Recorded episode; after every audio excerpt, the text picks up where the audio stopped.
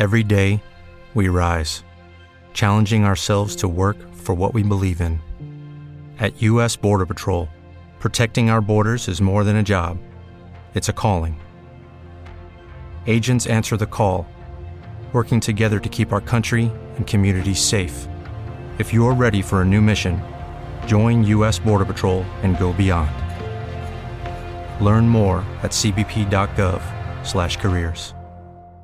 Estamos aquí, after show, que dicen los guiris, con Beltrán, un placer, un honor aquí en, en el Café La Palma, fue un acústico.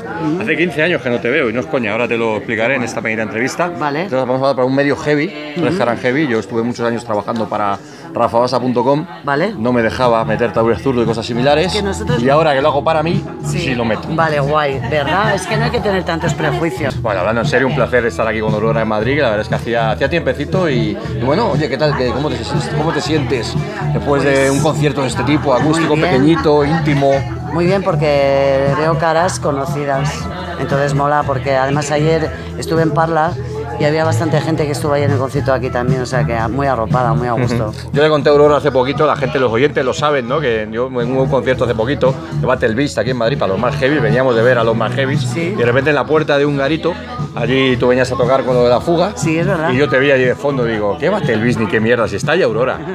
Hay que ir a saludar a Aurora, que, que es lo suyo, ¿no? Guay. Además, a puntito de sacar nuevo disco, a puntito de grabando. ¿Qué nos cuentas, Aurora? ¿Qué nos cuentas de eso? Pues Actualidad de Aurora fin- Beltrán. Sí, sí, por fin, porque ya- yo autoproduzco mis discos desde hace el último de Tabures, lo produje yo también. Entonces, bueno, pues me cuesta mucho tiempo y muchos esfuerzos no hacerlo, pero al final sale todo. Y a pesar de que llevo cinco años sin sacar disco y el anterior igual, porque últimamente además yo creo que la gente opta por sacar discos con bastante tiempo de esto. Yo me siento de puta madre, estoy muy contenta como está quedando. Es un formato además en acústico con un grupo vocal de chicas. Entonces todas las canciones quedan muy, muy redonditas, muy bonitas, muy guapas.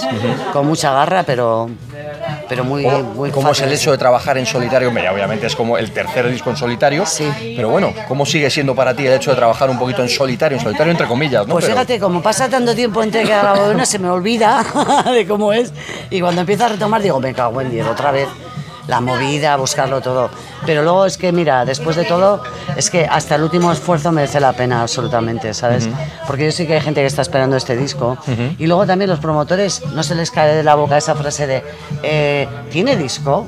Entonces yo me pregunto, entonces Alejandro Sanz que saca discos cada cinco años y tal, ¿qué pasa? ¿Que no tocan estos si no tienen disco? No me jodas, hombre, ¿sabes? Entonces bueno, yo sé que hay gente que, que quiere ese disco y lo estoy haciendo con, con todo el cariño además. Es curioso como de repente yo me acuerdo cuando, bueno, se acabó Taures, ahora hablaremos alguna cosita de Taures, ¿no? Pero de repente, pues años después o tiempo después salía ese música de baile, Sí. que a mí me hizo mucha, mucha ilusión. Además creo que fue con Warner o si no me equivoco, que había ahí pasta de por medio, pero por lo que sea no terminó de funcionar No, y se quedó ahí bastante muerto, ¿verdad? No, ¿Qué pasó un poquito pasa- con eso? Fíjate, es curioso porque yo cuando empecé a autoproducirme los discos era porque era prácticamente una paria para lo- la industria, no me quería nadie. Cuando acabó Taures, pues eso, ¿no? Entonces, lo que yo hacía antes, ahora lo quiere hacer todo el mundo, que es autoproducirte tus discos, que las compañías grandes te dejen en paz, para poder tener el- la opción de la creatividad que tú quieras, hacer las cosas con, con total libertad. Y es como yo me siento ahora, ¿no? Porque cuando preguntan sobre el éxito, es que el éxito es algo tan relativo. Yo pienso que ahora mismo es el momento que más éxito estoy teniendo en mi vida porque lo tengo todo. O sea, todo está bien balanceado ahí, ¿no? O sea, entonces yo pienso que lo importante es todo esto, poder dedicarte a lo que te mola. Y precisamente para mí el éxito no es tener una gira de 150 conciertos ni vender mogollón de discos, te lo aseguro. ¿eh? Eso ya lo hiciste. Porque en su tiempo lo hice y había cosas que no molaban nada, ¿no? Y todo es una especie de paripé en muchas ocasiones. Y bueno, hay mucha gente detrás que se forra y tú no, ¿sabes? Entonces es mejor hacerlo todo despacito. Eh, yo tengo mogollón de cosas superadas porque hay mucha gente que me viene y me pasa la manita por el lomo y ya lo tengo desgastado, ¿sabes? De que lo buena que soy, lo guay que soy, lo guapa y lo el tipo que tengo. Yo sé perfectamente si estoy buena, mala, pero lo que sé ahora es que yo tomo, tengo las riendas de mi vida en estos momentos, ¿no? y, y eso cuenta también la parte creativa. Y ahí salió además Museo Púrpura, ¿no? Porque, no sé, quizá clases de baile también yo hablo desde la perspectiva de un fan de Taures Zurdos, la perspectiva de un fan del rock and roll, de rock, rock duro, entre comillas, porque Taures Zurdos nunca fue una banda de rock duro, pero bueno, una perspectiva de fan del rock duro. Y música de baile me sorprendió un poquito, ¿no? De repente salía el single, música de baile, no, clase de baile, perdón. El single decía, hostia, este tema es acojonante, una clase de la hostia. Y luego el resto del disco me dejó un poquito más frío. Creo que a varios fans de Taures nos pasó un poquito eso, ¿no? Decir, demasiado cambio aquí. No sé cómo lo viste tú directamente. ¿Cuál era la idea tuya de hacer ese primer disco? Bueno, no sé si diferente. Quizás el disco, el Clases de Baile no es exactamente lo que yo quería hacer. Estuvo muy arreglado, muy tal. Ahora es este, este sí, este sí, porque este es mucho más sencillo. Este son sobre todo voces y acústicas, arreglitos muy puntuales, pero es justo lo que quería hacer, ¿no? Y claro, sí que hubo, hombre, yo creo que el tiempo pasa para todos y te van cambiando las, las sí, y muchas cosas, ¿no? Y sí que es verdad, tengo que reconocer que cuando estaba con Taures, a la forma de componer sí que había un poco de corset, porque teníamos que estar pensando constantemente en el formato eléctrico, ¿no? Y a veces que salían cosas y no se podían hacer. Entonces yo tenía ganas de tener esa libertad de decir, bueno, voy a hacer algo que, que si no tiene que ver con lo anterior, no tengo pudor de hacerlo, ¿sabes? Salió clases de baile, que tiene unos grandes temas, Quizá luego cuando grabé Museo Púrpura me gustó más cómo estaba arreglado, mucho más sencillo también, con, los, con el cello, el piano, o sea, cositas así más. Y luego, bueno, pues está este que este, buah. Que lo escucharemos, lo, iremos escuchando. Fíjate que han pasado, desde que Taures, pues han pasado unos 14, 15 años, ¿no? Y es curioso, solamente he sacado tres discos, pero es que cada disco cuesta mucho hacerlo. Es verdad. Entonces, lo que mola es que entre medio tengo tiempo para vivir las cosas que voy a escribir. En la época de Taures no. En la época de Taures había mucha gente que te estaba chinchando constantemente cada año para que sacaras un disco, aunque no te lo creías ni tú, por un contrato estabas obligado, ¿no? Y no era fácil salir de esa movida, de hecho, ¿no? Entonces, bueno, ya cuando conseguí salir, pues ya es como salir de un mal pedo, ¿sabes? O sea, ya ya tomas tu, tu historia, lo que estoy haciendo ahora. De todas formas, en estos últimos años, eh, tú en directo has tocado acústico. Yo creo que siempre, además. Yo cuando, no has retomado el eléctrico. En la época de Taures me escapaba y hacía unos cuantos bolos porque me gusta mucho. Y luego lo eléctrico, al principio monté una banda, pero era imposible porque además cuando me llamaban para tocar, pues le decía, bueno, voy con banda, voy con sola. Entonces, claro, tal y como está la industria y el tema de la pasta, claro, la los precios de uno y otro son diferentes, claro. Opta por un formato más sencillo, ¿no? Y es curioso porque ahora hay mucha gente que está haciendo ese formato, reciclando un poquito esa historia, ¿no? Y yo creo que es lo que toca. Tú tienes que pringarte en cualquier tipo de escenario, los grandes, los pequeños, los medianos, los si eres músico y eres un artista, tienes que hacerlo en cualquier lado igual de bien. Oye, todavía no lo hemos escuchado, sí que escuchamos clases de baile y Museo Púrpura, pero ¿qué tipo de canciones estás escribiendo? ¿Qué tipo de canciones vamos a encontrarnos en el, nuevo disco? Aparte de lo que nos has comentado, pues, tema acústico, tema personal obviamente, pero cuéntanos algo más. ¿Qué tipo de canciones pues vamos a encontrarnos en el nuevo disco? Marcianadas mías. Eso es bueno, ¿no? Suena bien eso. Sí, no, es que yo eh, hace muchos años que considero que no soy de este planeta, no porque piense que soy especial, sino porque hay cosas que para mí tienen una lógica aplastante y realmente no, no, no la encuentro, ¿no? Por eso te digo que a lo mejor es que yo soy de otro... Y entonces, bueno, yo vivo en un sitio muy pequeñito, desde hace 25 años, en un... Yo le llamo mi planeta, ¿no? Que es mi pueblo, porque sí, realmente es como un planetita pequeño en medio del monte. Y ahí vivo muy feliz, es lo que te digo, hago lo que quiero y estoy retirada relativamente de, de, la historia esta porque no me mola lo que veo, no me gusta el mamoneo que hay alrededor, pero sigo, sigo en la movida, ¿no? Sigo eh, haciendo canciones. Y como antes he contado, y por ejemplo una canción, la de Horas, necesité, o sea, necesito escribir esas canciones. Entonces hago cosas que yo creo que tienen bastante que ver con, con los tiempos que corren ahora con las movidas que pasan y yo creo que la gente se siente identificada porque yo no soy especial tampoco, ¿no? Yo solamente tengo la facultad de, de, canalizarlo y hacer canciones y sobre todo de, de intentar hacer cosas con lo malo, intentar que sea mejor, ¿no? O sea, es lo, mi, ahora mismo mi cometido en la vida es intentar ser cada día un poquito más feliz y como he dicho antes también, cada vez que hago cosas así, pues lo consigo, la verdad. Sí, además cada uno tiene que aportar su granito de arena para hacer el mundo, su mundo mejor desde su puntito de vista, ¿no? en este caso, se empieza escribiendo canciones, cantando letras, en fin. Es que yo creo que todo el mundo empieza como por cosas grandilocuentes y realmente hay que empezar por las cosas pequeñas empezar por uno también, ¿no? Si no, ¿cómo te vas a creer que esa persona sea capaz de hacer nada por los demás, ¿no? De todas formas, es curioso cómo, pues, obviamente, Taure Zurdo fue un grupo bastante importante, tuvisteis épocas en las que estuvisteis muy arriba, luego pues te saliste completamente, has estado muchos años retirada de la vida pública o de la primera línea, como se quiera llamar. Tocando, lo que pasa es que no teníamos la, la cobertura mediática que tuvimos en su momento, ¿no?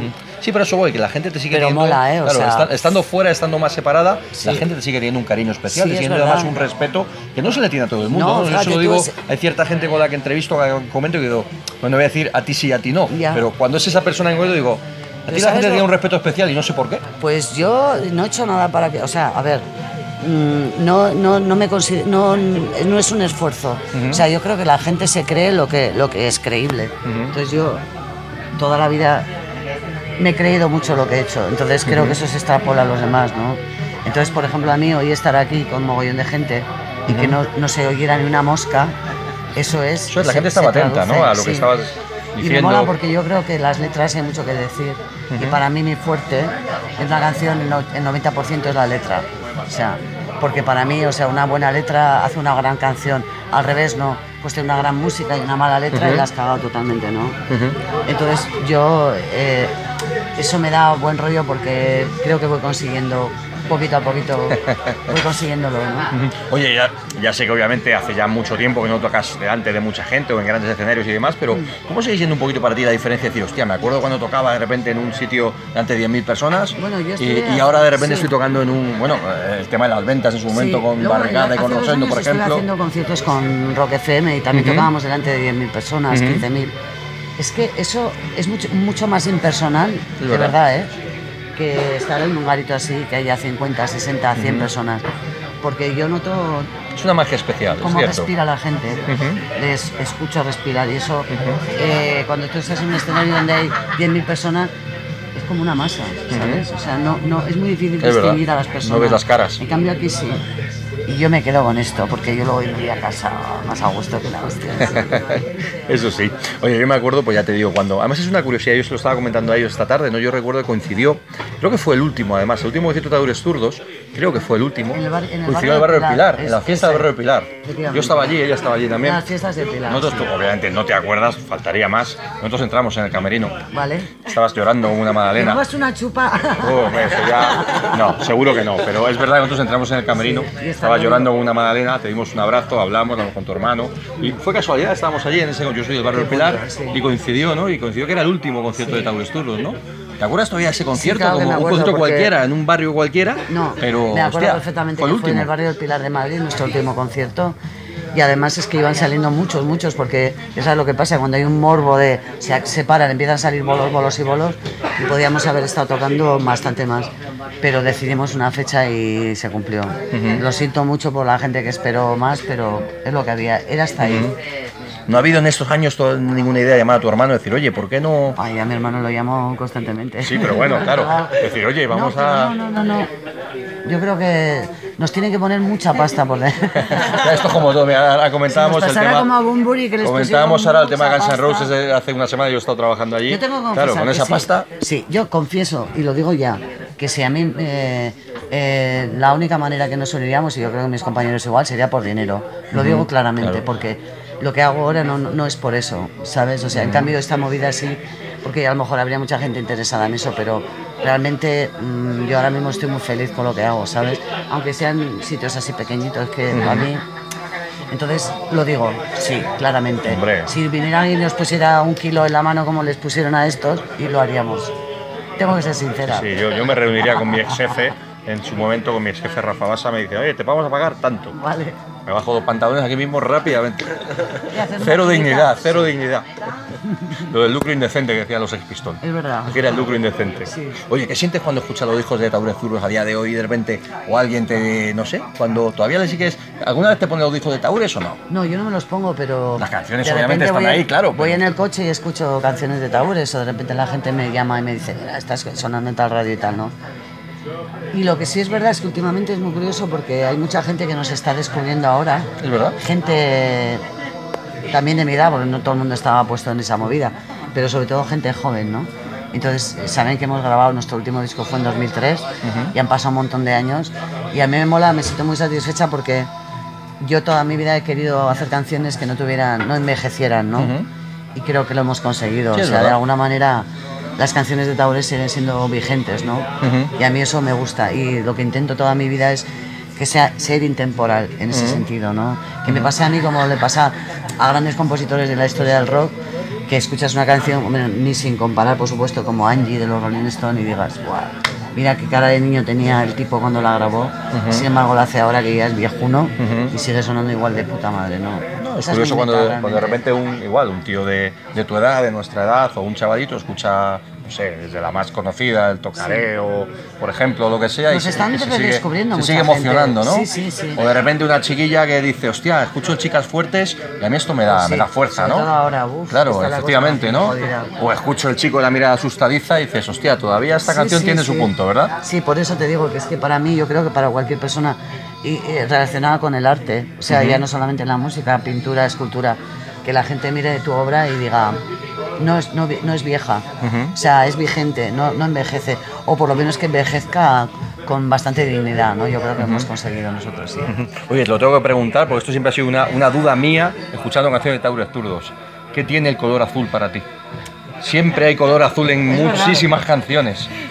Últimamente tiene toques de púrpura también, ¿eh? También, también, ¿verdad? ¿verdad? Vas ahí cambiando, pero el azul siempre hay. Pues no sé, será porque cuando me imagino las Imagino cosas... que no vaya por el PP o algo así, ¿no? No, búho. Eso- mira, precisamente eso me jode, ¿ves? Ya, ya, O sea, que lo han corrompido esos cabrones, o sea. No, pero a mí me evoca, siempre me ha evocado muchas cosas, ¿no? Yo que tengo una imaginación desbordante. Eh, creo que cuando uno crea mundos interiores le puede poner olores, colores, lo que quiera. Entonces yo mis mundos los pinto de ese color, o sea, es del color que me sale. Y ya te digo, con toques de púrpura también. Es verdad, es verdad, es verdad. Oye, te quería preguntar también, que eso, bueno, siempre lo hemos comentado, ¿no? Aquello de la, la escena navarra, ¿no? ¿Qué tiene Navarra, que tiene Pamplona y alrededores para, bueno, obviamente, Taures Zurdos, Barricada, Marea, La Fuga, no exactamente Navarra, Ah, pero bueno, sí. también hay alrededor. Eh, bueno, ¿Qué eh, tenéis ahí en Pamplona, en Navarra, para hacer ese rock Pues and roll tan especial, no? Y además a la gente de Madrid le mola mucho. Sí, sí, siempre, toda la vida. Sí, además hay este- eh, Taures aquí en España, eh, en España, en Madrid, siempre ha funcionado de puta madre. Sí. Barricada que te vamos a contar. Y, Sí, sí. Pues no sé, quizá teníamos muchas ganas de decir cosas, ¿eh? Estábamos bastante capados, ¿no? Y aparte por mi generación somos los hijos de la gente que sufrió. Y yo creo que eso nos lo transmitieron. Entonces cuando nosotros salimos era un momento en que de repente ya se empezaban a quitar mordazas, que ahora las han vuelto a poner. Pero creo que era el momento para expresar lo que uno sentía, ¿no? Yo creo que coincidió que muchos de nosotros estábamos en esa historia y llamó la atención realmente. Y sí que es verdad que luego después de eso ha salido mucha gente, la estela, ¿no? De, de- de esto y mola mucho, o sea, hay mucha gente. Sí, además con Barricada en concreto, vosotros siempre tuvisteis muchísima relación, relación muy Sí, directa. sí, hemos tenido muchas Con el Boni, con. Alfredo, con el Drogas, claro. Date cuenta que es un sitio muy pequeñito, entonces todos los músicos nos conocemos desde que éramos así. Ujú, ujú. Y luego estabas tú, que eras el referente también, de que la cantante femenina rockera, había más, obviamente, pero Aurora era, era Sí, es referente, curioso, ¿no? Mira, había aunque- más, porque había aunque más. me halaga mucho ese punto, lo que me jode es que siempre se ha destacado por ser una tía. Es verdad. Como cuando dicen, mira el perrito este, Ujú. ¿qué volatines da? Que sea normal, ¿sabes? O sea, lo que molaría es que con el tiempo es como lo del fútbol y fútbol femenino. Estamos jugando al fútbol todos, ¿no? ¿Sabes? Pues igual. Entonces, bueno, sí que es verdad que, que hay un papel de las mujeres en el rock muy decorativo, que a mí me jodía. Y de hecho, cuando nosotros hicimos Belladona, éramos monísimas porque éramos muy jóvenes. Sin embargo, chicas, además. Éramos chicas y éramos muy guapas porque éramos muy jovencitas. Sin embargo, nosotros nos escondíamos detrás de la ropa negra porque no queríamos destacar esa parte nuestra. Porque o eras guapa o eras lista. Entonces no se podía ser guapa y lista a la vez, ¿no? Y eso me jode porque, claro, hemos, hemos perdido unos años fabulosos de poder haber eh, hecho lo que nos hubiera dado la gana, pero en ese momento en la escena se distinguía mucho de esto, ¿no? Y nosotras queríamos ser las de talento, no las guapetonas, porque al fin y al cabo la carcasa se envejece al final, ¿no? Y lo que importa es lo que queda Sí. dentro, ¿no? Además, Yo Belladona creo era. que con el tiempo es lo que yo he intentado conseguir, Ujú. que se conserve lo de dentro. Belladona, para quien la gente que no lo sepa, escucha, esto de Belladona, quien es el cantante de Antrax, no. Belladona, estamos hablando de, de grupo de chicas, grupo de, de chicas Aurora, previo a que Taures, en el 84 y que era esto- bastante más heavy, además. Sí, era, bueno, éramos bastante cañeras. Sí. Pasa que éramos muy jóvenes y nos gustaba el punk rock, nos gustaban los Clash, Ujú. pues eso, lo que había en ese momento dando caña, ¿no? Oye, de ahí cómo surge Taures. Pues nos separamos en el, en el 84 y yo como tenía mi hermano Lolo que también tocaba desde hacía desde que pequeños a los dos aprendimos a tocar juntos la guitarra, pues dijimos vamos a hacer algo nosotros y así surgió. Empezamos a buscar gente y hasta hoy, o sea, es que además esas cosas pasan y no te das ni cuenta, o sea, te subes en, el, en la moto, ¿sabes? Tiras, tiras y, y un día te encuentras que estás en, que has grabado un disco, que has grabado dos, que has grabado tres, que estás tocando por toda España y tal y te metes y no, no, no sabes por qué ni por qué no. El caso es que te has metido hasta dentro, ¿no? Y hasta ahora, como dices. Bueno, ¿y de cara al futuro qué? ¿Cómo seguimos? Obviamente, el nuevo Hombre, disco. Yo realmente soy- he aprendido a vivir eh, muy al día. Lo que pase en el futuro, que pase. Yo lo que me importa es lo del presente, realmente, Ujú. porque yo ya te digo, tengo un, un problema de salud desde hace bastante tiempo y estoy pendiente de repuesto, entonces lo que me importa es lo de ahora. Claro. ¿Qué pasa hoy, no? El resto ya saldremos lo como se pueda. ¿no? Bueno, pues terminamos. Un honor, un lujazo y pues nada, lo que quieras decir para cerrar esta pequeñita Ha sido entrevista. un placer y espero volverte a ver pronto. Por supuesto, hombre, ya te digo yo y que sí. dentro de 5, de 10 y que tú lo veas. Ahí estaremos. ¿Vale? Lo veamos todos. Un besazo. Genial.